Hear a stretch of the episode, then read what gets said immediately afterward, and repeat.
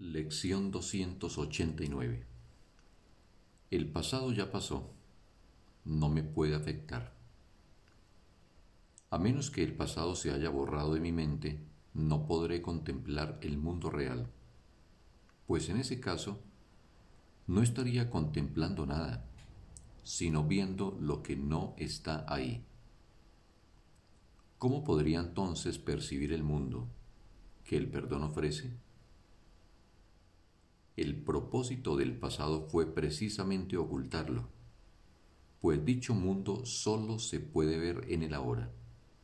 No tiene pasado, pues ¿a qué se le puede conceder perdón sino al pasado, el cual, al ser perdonado, desaparece?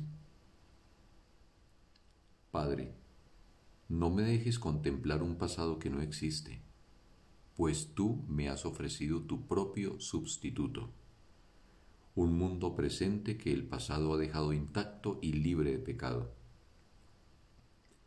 He aquí el final de la culpabilidad, y aquí me preparo para tu paso final. ¿Cómo iba a exigirte que siguieses esperando hasta que tu hijo encontrase la belleza que tú dispusiste fuese el final de todos sus sueños y todo su dolor? Fin de la lección. Un bendito día para todos.